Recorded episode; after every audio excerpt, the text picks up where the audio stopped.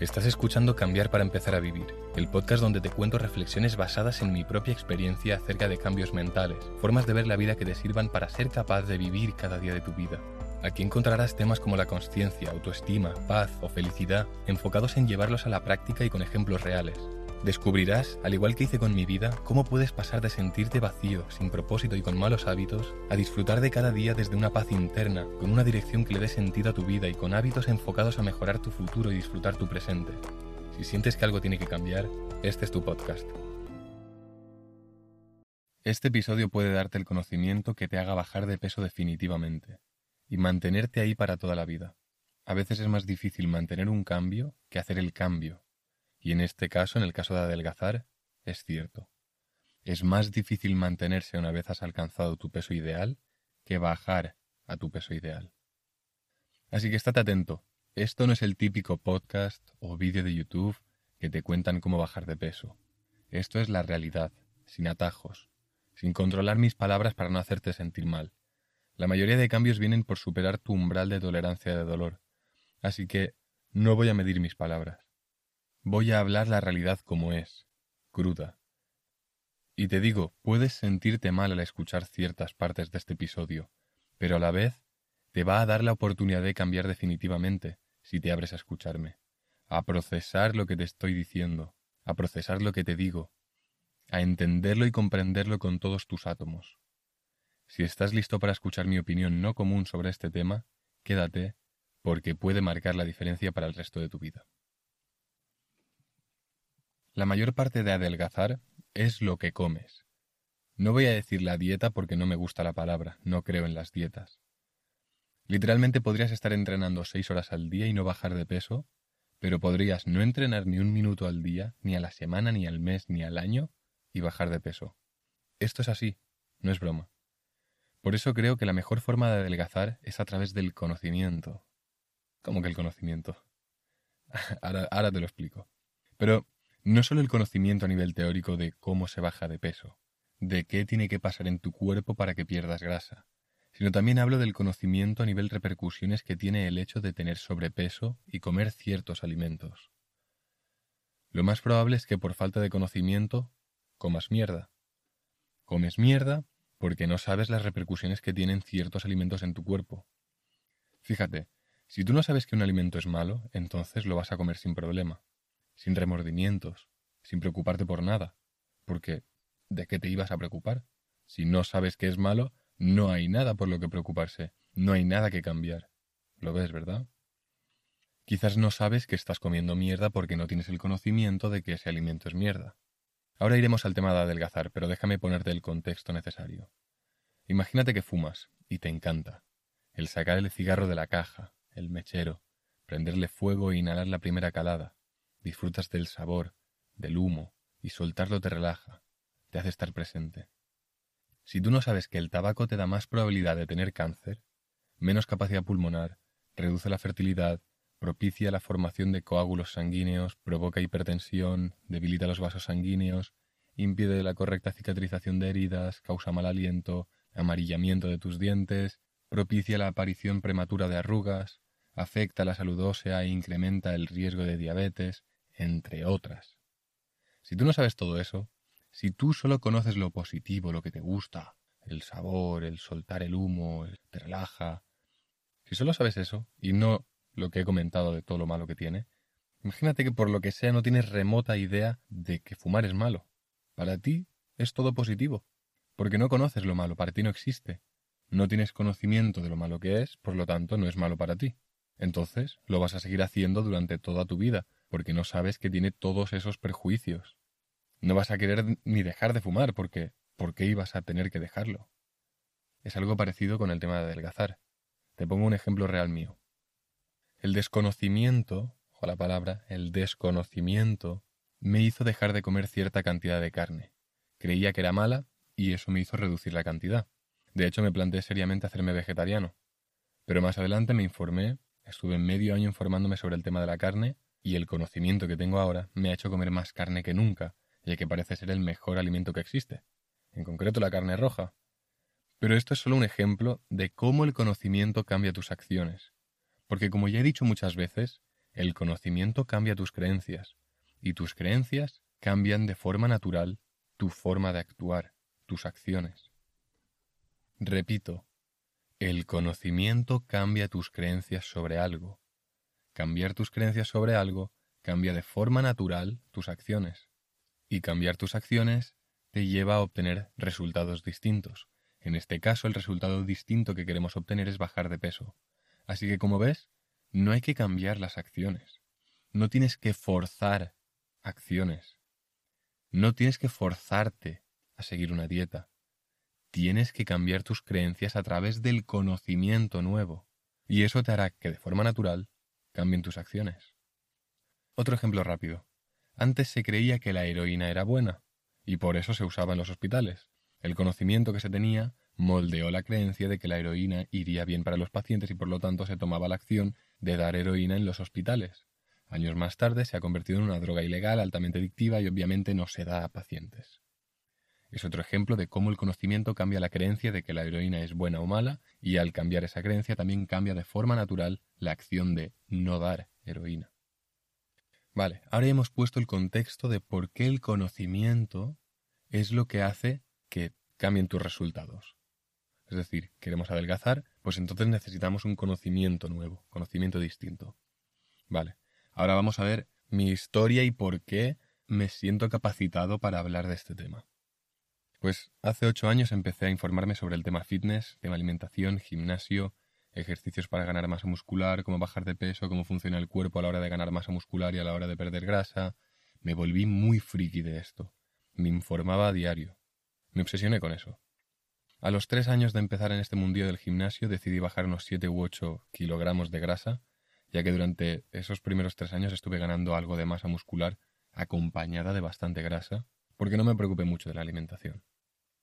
Lo que hice fue una dieta típica de reducir cantidades de comida. Y qué mal lo pasaba. Me costó mucho esfuerzo perder esos siete kilos. Lo conseguí al cabo de más de algo más de dos meses, pero luego, a la que dejé la dieta, volví a coger esos siete kilos en unos ocho meses. Luego, durante los próximos dos años, hice lo mismo. Nueve meses de ganar masa muscular, sin llevar ninguna dieta, comiendo lo que quería y por lo tanto pillando bastante grasa también, y luego dos tres meses de dieta para bajar para el verano. ¿Funciona?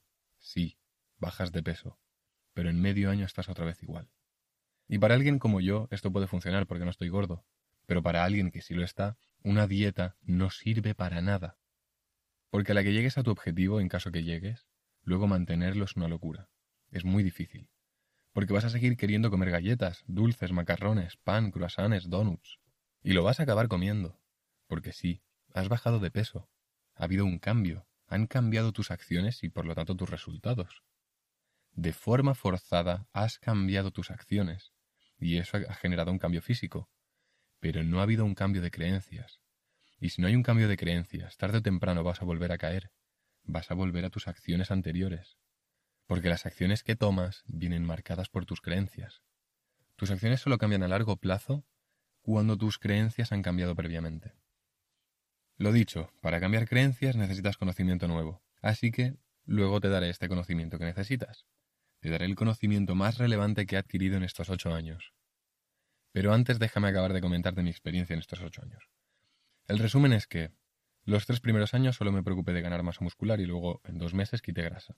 Los dos, tres siguientes años hice volumen y luego bajé de peso con dietas estrictas. Y en los últimos tres años desde la pandemia cambié mi estrategia. En 2020, para bajar de peso, lo que hice fue hacer ayuno intermitente, es decir, solo comía y cenaba. Lo que consigues con esto es que, como solo haces dos comidas, puedes comer cantidades que te van a dejar lleno, satisfecho, saciado, y no vas a pasar hambre. No es lo mismo desayunar, comer, merendar y cenar que solo comer y cenar.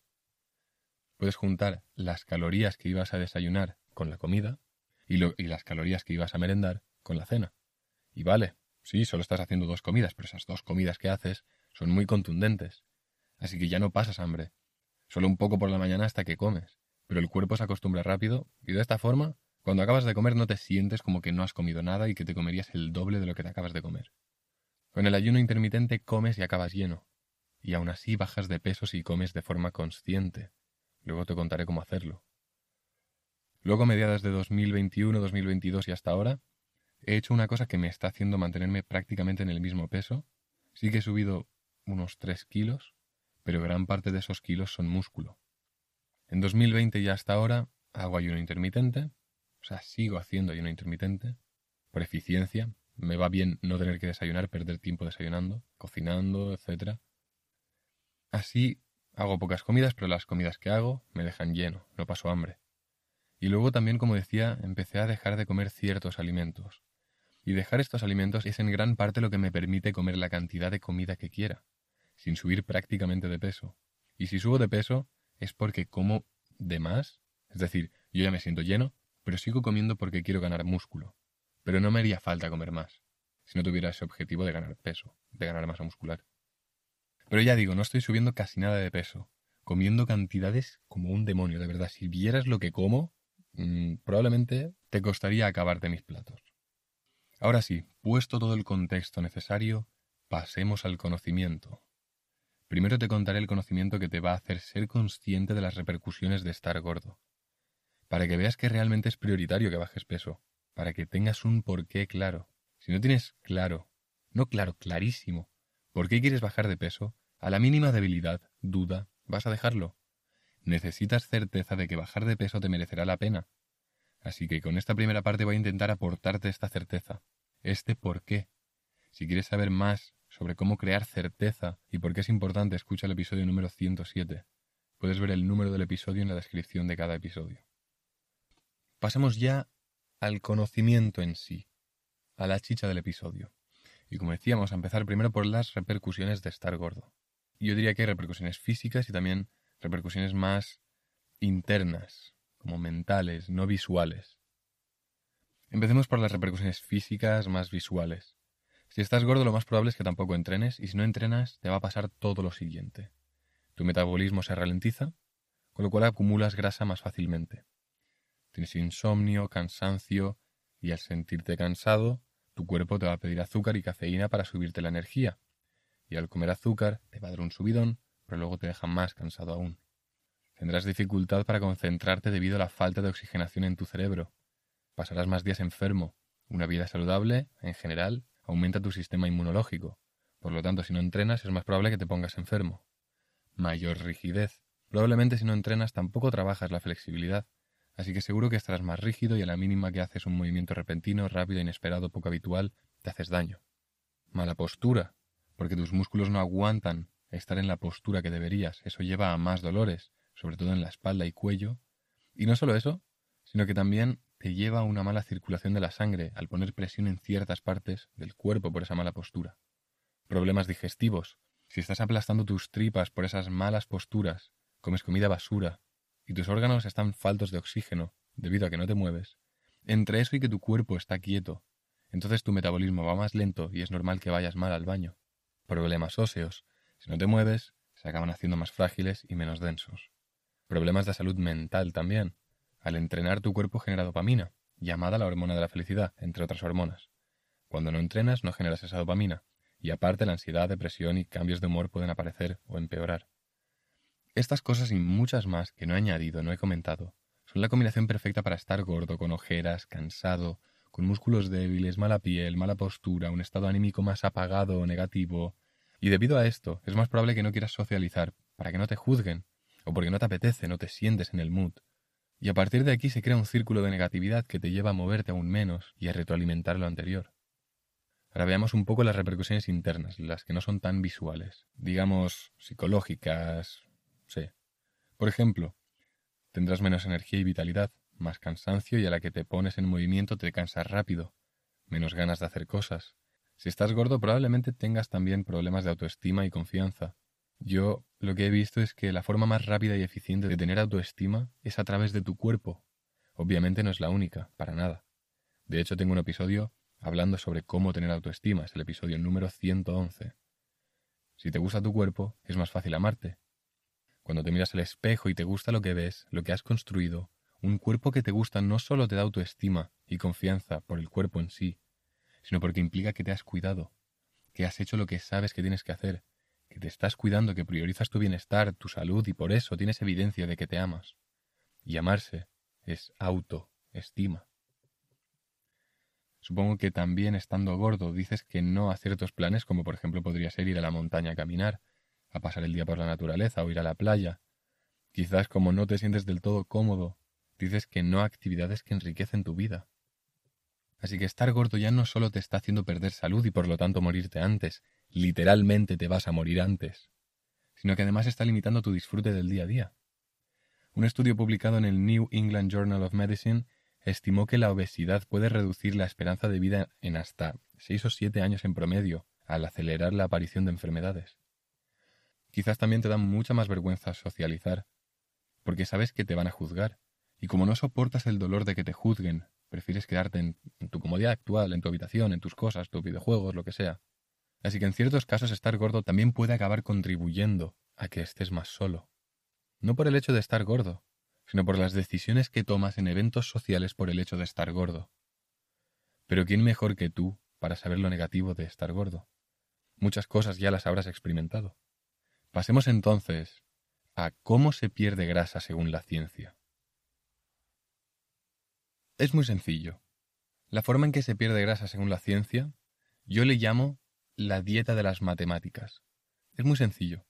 Según la ciencia, y lo que yo digo que yo le llamo la dieta, la dieta de las matemáticas, es simplemente que para perder grasa, la única forma de que tú pierdas grasa es con déficit calórico. ¿Qué significa esto?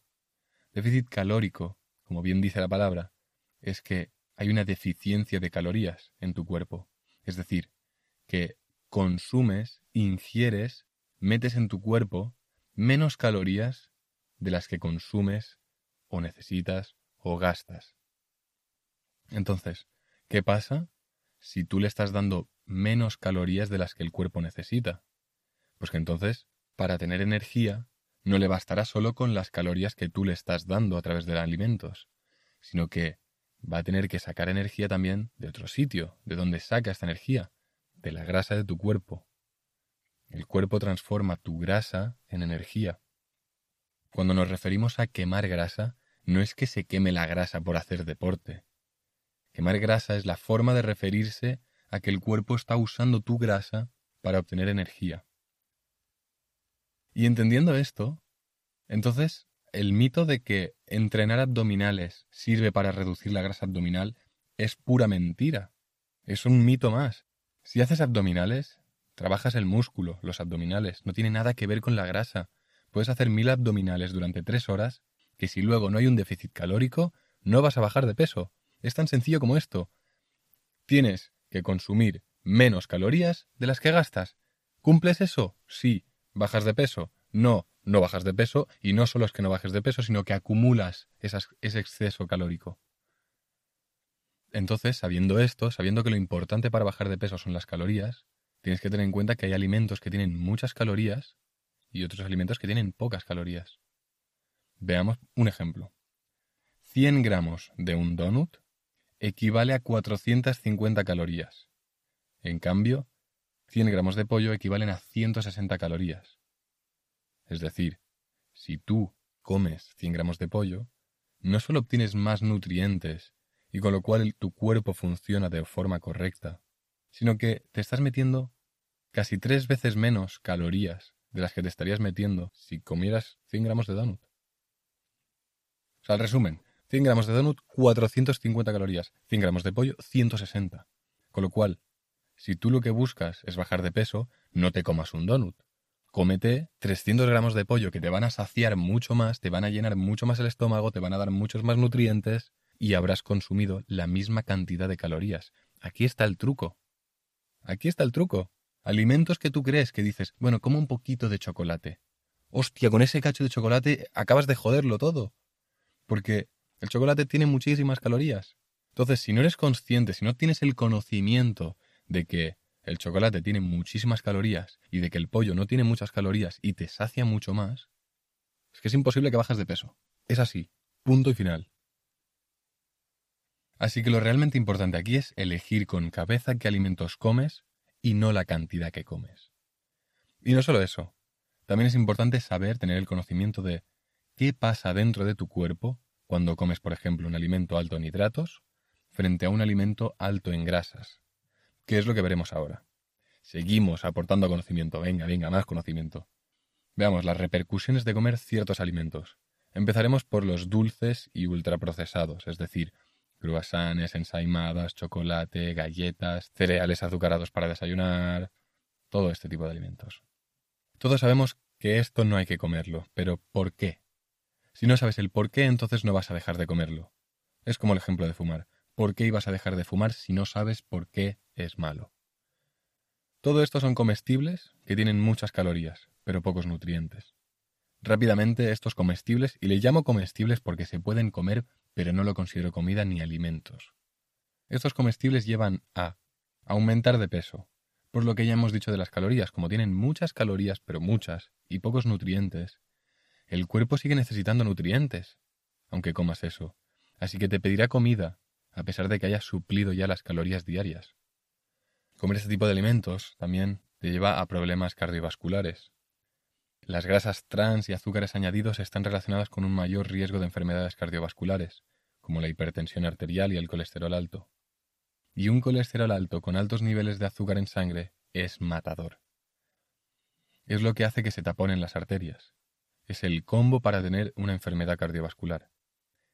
Importante, muy importante este dato el 31% de todas las muertes del mundo son por enfermedades cardiovasculares. Increíble. Una de cada tres personas muere por una enfermedad cardiovascular. Es increíble. Piensa que cada vez que comas algún tipo de estos comestibles, donuts, croissants, etc., estás propiciando que te mueras antes por una de estas enfermedades. Literalmente. También comer este tipo de comestibles aumenta el riesgo de desarrollar diabetes tipo 2, ya que estos alimentos suelen tener un alto contenido de azúcares añadidos. También dificultad para controlar el apetito, por lo que veremos más adelante, esto es muy interesante. Lo que te hace comer más. Si no controlas tu apetito, comes más. Y comer más es más probable que engordes, o al menos que no adelgaces, porque estarás comiendo más calorías de las que necesitas. Y este exceso calórico, este exceso de energía de alimento, como he dicho, el cuerpo lo guarda en forma de grasa. Vale, ya hemos tratado los ultraprocesados. Ahora veremos los alimentos que tienen altos niveles de hidratos y de grasas. Empezaremos por los alimentos altos en hidratos. Algunos alimentos, para que te hagas una idea en caso de que no tengas conocimiento sobre esto, pues serían harinas, pan, pasta, arroz, patata, plátano. Estos son unos ejemplos. Cuando consumes alimentos altos en carbohidratos, por lo general también son altos en azúcar como los mencionados anteriormente, donut y tal. Cuando consumes alimentos altos en carbohidratos, que por lo general también son altos en azúcar, como los mencionados anteriormente, tu cuerpo comienza a procesarlos de inmediato. ¿Y qué pasa cuando el cuerpo empieza a procesar estos alimentos, estos carbohidratos? Pues que los carbohidratos se descomponen en glucosa en el cuerpo, lo que aumenta los niveles de azúcar en sangre. Entonces el páncreas libera insulina para ayudar a transportar la glucosa a las células del cuerpo, donde se utiliza como fuente de energía. Sin embargo, cuando se consumen grandes cantidades de carbohidratos y azúcares, el cuerpo puede tener dificultades para procesarlos de manera efectiva, lo que puede resultar en niveles elevados de azúcar en la sangre, y por lo tanto la producción excesiva de insulina. Este aumento de insulina puede causar una caída rápida de los niveles de azúcar en sangre, lo que puede hacerte sentirte cansado, mareado, incluso con hambre poco después de haber comido. También puede provocar un aumento de la acumulación de grasa en el cuerpo. Además, los alimentos altos en carbohidratos y azúcares suelen ser bajos en nutrientes esenciales como vitaminas y minerales, lo que significa que no proporcionan una fuente de energía duradera ni ayudan a mantener una buena salud en general. No solo eso, también el consumo de azúcar puede afectar a la hormona que regula la saciedad. Esto es lo que decía antes que comentaría más adelante. Ahora lo estamos comentando. La hormona que regula la saciedad se llama leptina. La leptina es producida por unas células y se libera en la sangre para enviar señales al cerebro sobre el nivel de grasa en el cuerpo y la ingesta de alimentos. La leptina al final actúa como un regulador de la saciedad y ayuda a controlar el apetito y a indicar al cerebro cuándo se ha consumido suficiente comida. Esto es el resumen, muy fácil de entender. ¿Y qué pasa? Que el consumo excesivo de azúcar puede alterar los niveles de leptina, haciendo que a pesar de que hayas comido suficiente, el cuerpo no te mande las señales adecuadas y por lo tanto sigas comiendo. Y comer más, como ya hemos dicho, implica más calorías, más calorías, acumulas ese exceso calórico en grasa. Aparte de alterar la leptina, los carbohidratos pueden ser digeridos rápidamente, lo que provoca una sensación de hambre poco después de haber comido. Si se consume una gran cantidad de carbohidratos refinados y procesados, puede ser difícil sentirse satisfecho y saciado. Otro punto importante es que se ha encontrado que el alto consumo de carbohidratos, especialmente los carbohidratos refinados y procesados como el azúcar, la harina blanca, pasta y arroz, está relacionado con enfermedades inflamatorias. Los carbohidratos refinados y procesados, repito, el azúcar, harina blanca, pasta y arroz, tienen un alto índice glucémico, lo que significa que se digieren rápidamente y provocan una elevación rápida de los niveles de azúcar en la sangre. Esto puede provocar una respuesta inflamatoria en el cuerpo, ya que el sistema inmunológico puede ser activado para combatir los niveles elevados de azúcar en la sangre, y algunas enfermedades que provienen de esta inflamación son enfermedades autoinmunitarias como la artritis o esclerosis múltiple, enfermedades respiratorias como el asma, enfermedades cardiovasculares, psoriasis y acné, e incluso Alzheimer y Parkinson. Ahora ya entendemos qué pasa cuando consumimos hidratos. Te voy a dar más alimentos para que tengas en, en mente cuáles son estos alimentos, pero bueno, los puedes buscar tú también. Pan, arroz, pasta, cereales azucarados de desayuno, patata, batata, maíz, guisantes, frijoles, garbanzos, plátano, mango y muchos más. Vale, ahora te voy a aportar conocimiento sobre las grasas, alimentos altos en grasas. Y esto es muy importante. Ahora verás por qué. Si te has creído todas las mentiras y mitos que nos cuentan desde pequeños, seguro que sabrás que comer mucha grasa es malo, ¿no? Pues no. Efectivamente, otro mito más, como el de hacer abdominales para quemar grasa abdominal. No tiene sentido. Sacar la energía de las grasas animales no solo tiene un sentido a nivel evolutivo, porque el humano lleva alimentándose mayoritariamente de animales y por lo tanto sacando la energía de la grasa animal en vez de los hidratos, sino que también hay muchos estudios, y más que van saliendo a día de hoy, que afirman que las grasas no son malas en sí. Lo que se lleva décadas diciendo es que la carne, las grasas son malas porque aumentan el colesterol, y un aumento del colesterol hace que las arterias se obstruyan y por lo tanto tengas más probabilidad de tener una enfermedad cardiovascular. Pero, cuidado, lo que se ha descubierto que pasa es que el colesterol, en concreto el LDL, en sí no es malo. Lo que vuelve malo al colesterol es el azúcar. Cuando tienes altos niveles de colesterol y no tienes azúcar en sangre, no pasa nada. El colesterol fluye por las arterias hacia todas las células del cuerpo para que funcionen correctamente. El colesterol es esencial para el correcto funcionamiento de todas y cada una de las células de tu cuerpo. ¿Cómo algo así va a ser malo? No tiene sentido. Pero ¿qué pasa? Que cuando tienes altos niveles de colesterol con altos niveles de azúcar en sangre, este colesterol se vuelve, por así decirlo, pegajoso. Y es cuando se obstruyen las arterias. Es cuando el colesterol se queda pegado en las paredes de las arterias. En realidad no es que se vuelva pegajoso, es para que me entiendas. Pero al final lo que pasa es que el azúcar daña la partícula de LDL, que LDL es colesterol. Colesterol se, divide en HDL, LDL, triglicéridos y otras, otras más cosas que yo ya ahí no entro. Y se dice que el HDL es el bueno y el LDL es el malo, porque el LDL es el que se queda en las arterias. Pero lo que decía, que en realidad no es que se vuelva pegajoso, es que el azúcar daña la partícula de LDL, y entonces el hígado no admite la partícula de LDL. Como el hígado es el órgano encargado de eliminar los excedentes de LDL, pero no lo admite cuando este LDL, esta partícula, está dañada por el azúcar, entonces este LDL se ve forzado a quedarse por las arterias, y es cuando se va acumulando. Por eso se dice que el LDL es malo. Pero como digo, lo que lo vuelve malo es el azúcar, porque hace que el hígado no lo acepte, y por lo tanto no lo pueda eliminar. Este es el resumen rápido de por qué el colesterol LDL se vuelve malo cuando hay altos niveles de azúcar en sangre, pero en realidad hay toda una explicación científica y necesitaría 15 minutos mínimo para explicarlo todo. Así que si quieres aprender más, busca por YouTube. Pero entonces, ¿el colesterol es bueno o malo? Bueno, veamos algunas de las funciones que tiene. Y hago mucho énfasis en el colesterol porque al final las grasas aumentan el colesterol y si alguien tiene miedo a una dieta alta en grasas es por esto mismo, por el colesterol. Por eso estoy haciendo tanto énfasis en esto. Porque realmente hay un mito enorme. Es increíble. Así que lo que decía, veamos entonces si el colesterol es bueno o malo. Entonces, vamos a ver algunas de las funciones que tiene. El cerebro usa el 25% de todo el colesterol de nuestro cuerpo para funcionar correctamente. Es esencial para la formación y mantenimiento de las membranas celulares del cerebro, así como para la producción de neurotransmisores que son importantes para la función cerebral. El hígado. El hígado es el principal órgano productor de colesterol en el cuerpo y el colesterol es esencial para la producción de ácidos biliares, que ayudan a la digestión y la absorción de grasas y vitaminas liposolubles. Las glándulas suprarrenales utilizan el colesterol para producir hormonas esteroidas como el cortisol, que es importante para la respuesta del cuerpo ante el estrés. Sistema reproductivo. El colesterol es necesario para la producción de hormonas sexuales como la testosterona, el estrógeno y la progesterona, que son esenciales para el crecimiento, el desarrollo y la reproducción. La piel. La piel también usa el colesterol para producir la vitamina D a través de la exposición a la luz del sol. Así que ¿tiene sentido que algo que tiene tantas funciones vitales para nuestro cuerpo sea malo? No tiene sentido. La evolución siempre desecha lo malo, lo que no sirve, y potencia lo que es bueno, lo que sirve. ¿Por qué entonces es el colesterol tan bueno para el cuerpo, pero según las creencias populares se cree que es tan malo?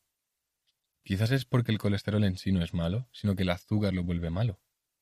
Y durante toda la evolución, la exposición que tenías al azúcar era tan baja que tener lo que ahora se considera altos niveles de colesterol no era un problema.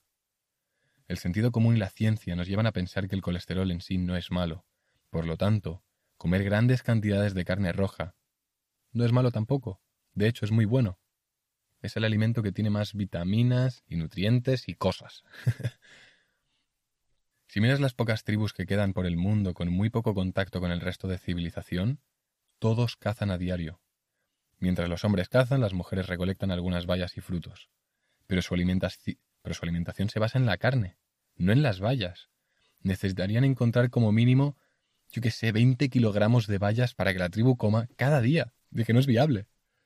El sentido común otra vez nos lleva a pensar que las dietas que seguían nuestros antepasados durante los últimos dos millones de años era una dieta basada en la caza animal, en la carne, Insisto en esto porque hay la creencia de que la carne es mala, pero ya digo, no lo es. Puesto contexto y aclarado el tema del colesterol, veamos qué pasa en tu cuerpo a nivel científico cuando no comes hidratos y por contra comes muchas grasas. De esto no sé si lo he dicho, pero el cuerpo tiene dos formas de sacar energía. Una, a través de los hidratos, y dos, a través de las grasas. Por eso nos estamos enfocando en estos dos campos, en los hidratos y en las grasas, y viendo qué pasa cuando el cuerpo saca la energía de los hidratos y ahora veremos qué pasa cuando el cuerpo saca la energía de las grasas, de las grasas animales. Cuando extraemos la energía de las grasas animales, el cuerpo entra en un estado que se llama cetosis. Quédate conmigo, no es muy difícil de entender, ya verás. En este estado, el cuerpo comienza a utilizar la grasa almacenada en el cuerpo como fuente de energía en lugar de los carbohidratos, que son la fuente principal de energía en una dieta típica de ahora. Cuando se consumen alimentos ricos en grasas, el cuerpo descompone los ácidos grasos en el hígado en moléculas llamadas cuerpos cetónicos, que pueden ser utilizados como fuente de energía en todo el cuerpo, incluyendo el cerebro. Esto se suele llamar dieta cetogénica, dietas que, generan un estado de cetosis. Simplemente se reduce significativamente la ingesta de carbohidratos y se aumenta la ingesta de grasas para que el cuerpo entre en cetosis, que repito, cetosis es un estado en el que el cuerpo utiliza la grasa almacenada en tu cuerpo como fuente de energía. Es decir, ¿qué más grasas? Se ha demostrado que la dieta cetogénica, como podría ser la keto o la carnívora, pueden tener beneficios para la pérdida de peso, la salud cardiovascular, la resistencia a la insulina y la salud mental. Sin embargo, no hay muchos estudios sobre este tipo de dietas aún, son relativamente nuevas, así que si te animas a hacerla, infórmate bien. Otro punto interesante es que al no tener picos de azúcar, porque esta dieta tiene cero azúcares, no tienes picos en los que te sientes enérgico y luego cansado. Se han hecho estudios, y yo lo vivo a diario, así que lo puedo confirmar. Después de comer comidas altas en grasas y bajas en nitratos, es decir, una dieta cetogénica, no estás cansado, no estás empanado. De eso que te apetece echarte una siesta porque es que no, el cerebro no rinde. Tus niveles de energía se mantienen constantes durante todo el día literalmente, así que te permite ser mucho más productivo. Ahora que vemos que comer grasas no es algo malo en sí, sino que es malo cuando hay altos niveles de azúcar. Pero bueno, si al final haces una dieta no estarás comiendo, o sea, si quieres bajar de peso no estarás comiendo ultraprocesados con muchos azúcares, con lo cual no es un problema. Entonces, ¿cuáles son estos alimentos? ¿Qué alimentos son altos en grasas que son las saludables? Cuidado. Pues la carne, por ejemplo, la ternera, el cerdo, el cordero, pescados como el salmón, trucha, atún, huevos, aguacate, lácteos como el queso, mantequilla, yogur frutos secos como las almendras, nueces, pistachos. Vale, ahora que entendemos qué repercusiones tiene cada tipo de alimento, veamos cuál es la mejor forma de bajar de peso. Pues aquí hay que tener en cuenta que el humano lleva comiendo frutas desde hace 3 millones de años, carne desde hace 2 millones de años e hidratos de carbono desde hace solo 10.000 años, cuando empezó la agricultura. Fíjate en esto, te lo repito. 3 millones comiendo frutas, 2 millones comiendo carne, 10.000 comiendo hidratos. A mí me gusta verlo de la siguiente forma.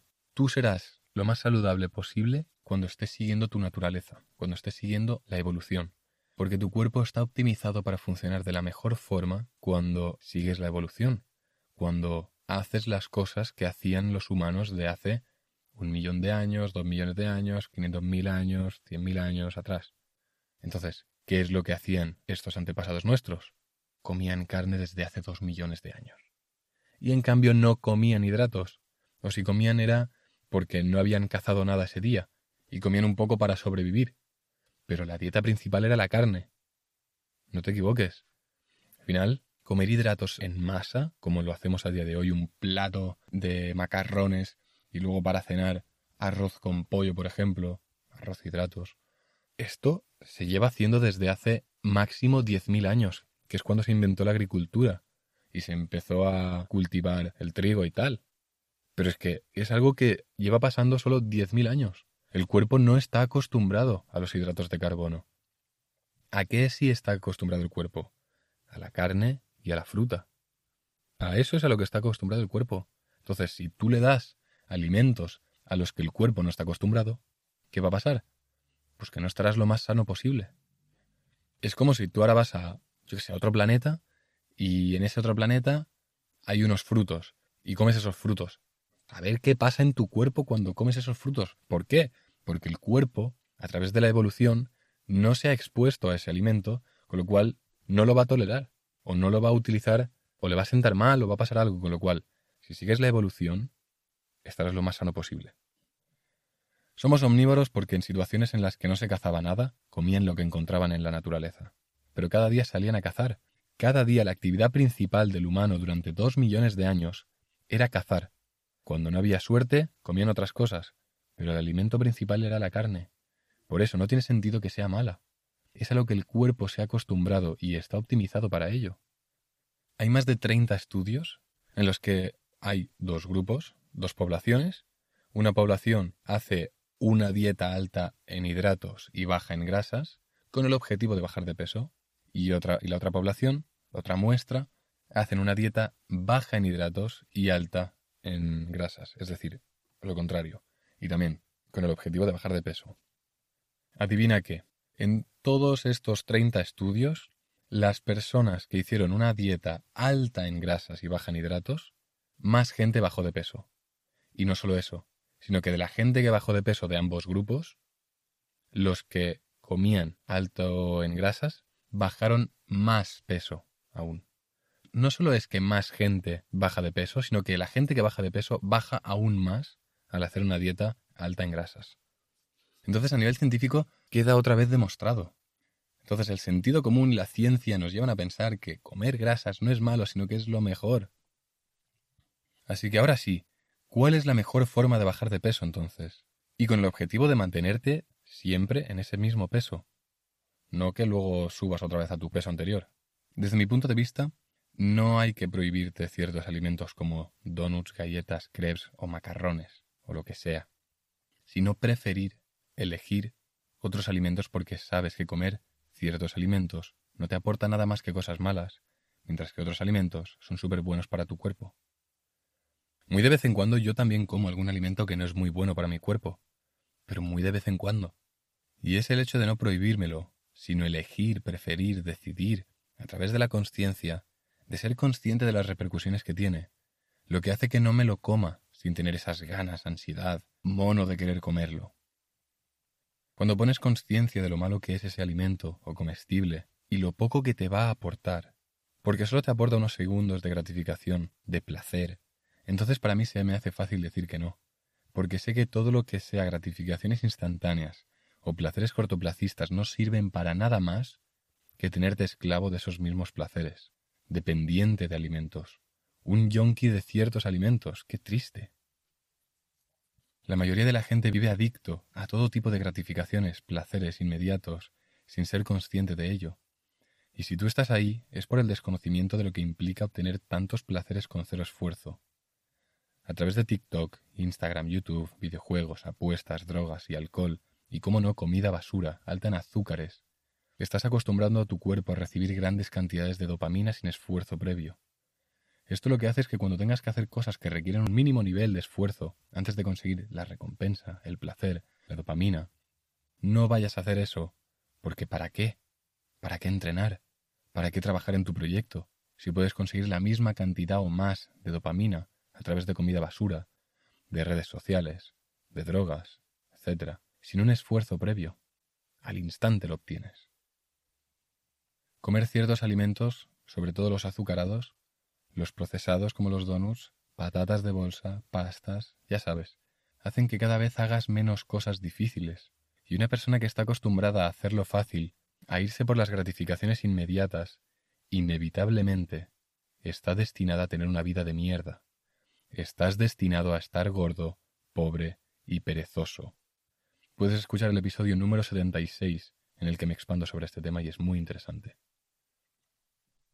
Volviendo al tema, no puedes pretender tener una dieta estricta y mantenerla durante años, porque acabarás comiendo ciertos alimentos o comestibles de vez en cuando, y no pasa nada si cada dos meses te comes un culán de chocolate en un restaurante.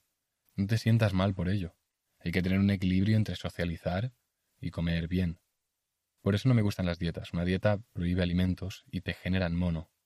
Y no quiero prohibirme nada porque el hecho de prohibírmelo me hace sentir mal. Me dice, yo quiero esto pero no puedo comérmelo, pero lo quiero.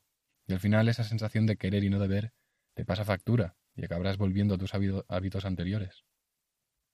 En cambio, si yo decido qué quiero comer y qué no, yo decido qué prefiero comer y qué no, no es que me prohíba alimentos, es que a través del conocimiento que tengo, prefiero unos alimentos porque sé que son mucho mejores para mi cuerpo. Que tú quieras comer este alimento y no puedas porque te lo has prohibido, eso es lo que te genera esa ansiedad, ese querer comer eso, ese deseo de comerlo. Y ya antes de llegar a las conclusiones, te voy a comentar la experiencia de un compañero de trabajo que ha bajado, no sé, igual ha bajado 20, 25 kilos, no sé, tres meses, cuatro, cinco meses, no lo sé, haciendo la dieta keto. Que la dieta keto es una dieta cetogénica en la que obtienes energía de las grasas. Y me comentaba su experiencia, este compañero, y no le ha costado, no le ha costado esfuerzo porque puedes comer la cantidad de comida que tú quieras. Cuando no comes hidratos que tienen muchas cantidades de, calorías, se te hace fácil bajar de peso. Mucha gente que hace la keto o hace la, la dieta carnívora baja de peso inevitablemente, porque la leptina no está distorsionada, esta hormona que regula la saciedad, los hidratos y los altos niveles de azúcar, como hemos dicho antes, son los que distorsionan esta hormona y te hacen querer comer más cuando ya estás bien, pero no sabes que estás bien porque la hormona está distorsionada. La dieta keto y la carnívora, estas dietas cetogénicas, ayudan a perder grasa de forma prácticamente natural, porque puedes comer la cantidad de comida que quieras prácticamente. No vas a pasar nunca hambre y vas a bajar de peso igualmente. Y ahora ya, después de este episodio tan largo que me estoy quedando sin garganta, de verdad, o sea, tengo la garganta hecha mierda. Veamos las conclusiones. Como esto va del largo plazo, esto no va de bajar de peso para el verano, esto va de adoptar una serie de creencias que te hagan comer más cantidad de unos alimentos y menos o eliminar por completo otros alimentos. De esta forma es como uno se mantiene en su peso ideal o cercano a él. Así que, largo plazo, esto hay que tenerlo muy en cuenta. Pero ¿cuál sería el resumen de este episodio tan largo? El tema aquí es reducir al máximo los alimentos que tengan muchos hidratos y azúcares, por lo que he comentado antes. Veamos un repaso rápido. Lo ideal es dejar de comer alimentos que tengan muchos hidratos y azúcares porque alteran la leptina, que regula la saciedad. Si tu saciedad se altera, comes más. Aparte también, más de 30 estudios demuestran que una dieta alta en grasas te ayuda a bajar de peso más fácilmente y además bajar más peso que con una dieta alta en hidratos y baja en grasas. La evolución respalda esta teoría. Estamos acostumbrados a la carne desde hace dos millones de años frente a diez mil años desde que se comen hidratos como fuente de energía, en forma de trigo, cereales, arroz, pasta, pan, etc. Al comer estos alimentos te da un subidón de energía, pero luego te da una bajona y te apetece echarte una siesta. No tienes el cerebro al 100%, te sientes cansado, con niebla mental. En cambio, cuando llevas una alimentación basada en grasas, siempre mantienes los niveles de energía estables. Al basar una alimentación en grasas, el cuerpo entra en un estado de cetosis. En este estado el cuerpo comienza a utilizar las grasas almacenadas en el cuerpo como fuente de energía, lo que provoca el resultado que queremos obtener, quemar grasa, bajar de peso. La mejor forma de bajar de peso no es prohibirte ciertos alimentos como los hidratos y los ultraprocesados, sino que lo ideal es preferir otros alimentos porque sabes que comer ciertos alimentos te aporta cosas buenas y aparte te ayuda a bajar de peso, mientras que otros no te aportan nada más que cosas malas. La prohibición de comer chocolate hace que te sientas mal y te da como ansiedad o ganas de comerlo, así que no te lo prohíbas, simplemente prefiere otro alimento porque tienes el conocimiento como para ser consciente de que comer eso va a hacer que tengas que estar una hora corriendo para quemar las calorías de más que acabas de consumir con ese cacho de chocolate. Nos hemos acostumbrado a recibir gratificaciones inmediatas y que esto tiene consecuencias negativas como convertirnos en adictos a las gratificaciones, lo que en resumen nos lleva a estar gordos, pobres y perezosos. Finalmente, hemos tratado la importancia de tener un equilibrio entre socializar y lo que se come, sin prohibir ciertos alimentos, y de cómo la conciencia de las repercusiones que tiene un alimento hace que sea más fácil decidir no comerlo. Yo lo que diría desde mi conocimiento y experiencia actual no tiene por qué ser la verdad, pero yo lo que haría tras mis ocho años de experiencia en este tema es dejar de comer alimentos altos en hidratos y comer más alimentos altos en grasas como la carne, ternera, cerdo, cordero, pescado, salmón, trucha, atún, huevos, aguacate, lácteos como el queso, mantequilla, yogur, frutos secos como las almendras, nueces, pistachos, todo este tipo de alimentos.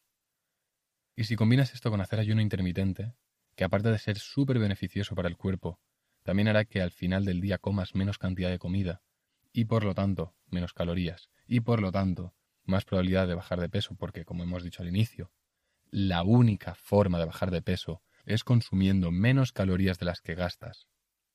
Al hacer ayuno intermitente, como hacer menos comidas, puedes meter más cantidad de comida en las pocas comidas que haces al día.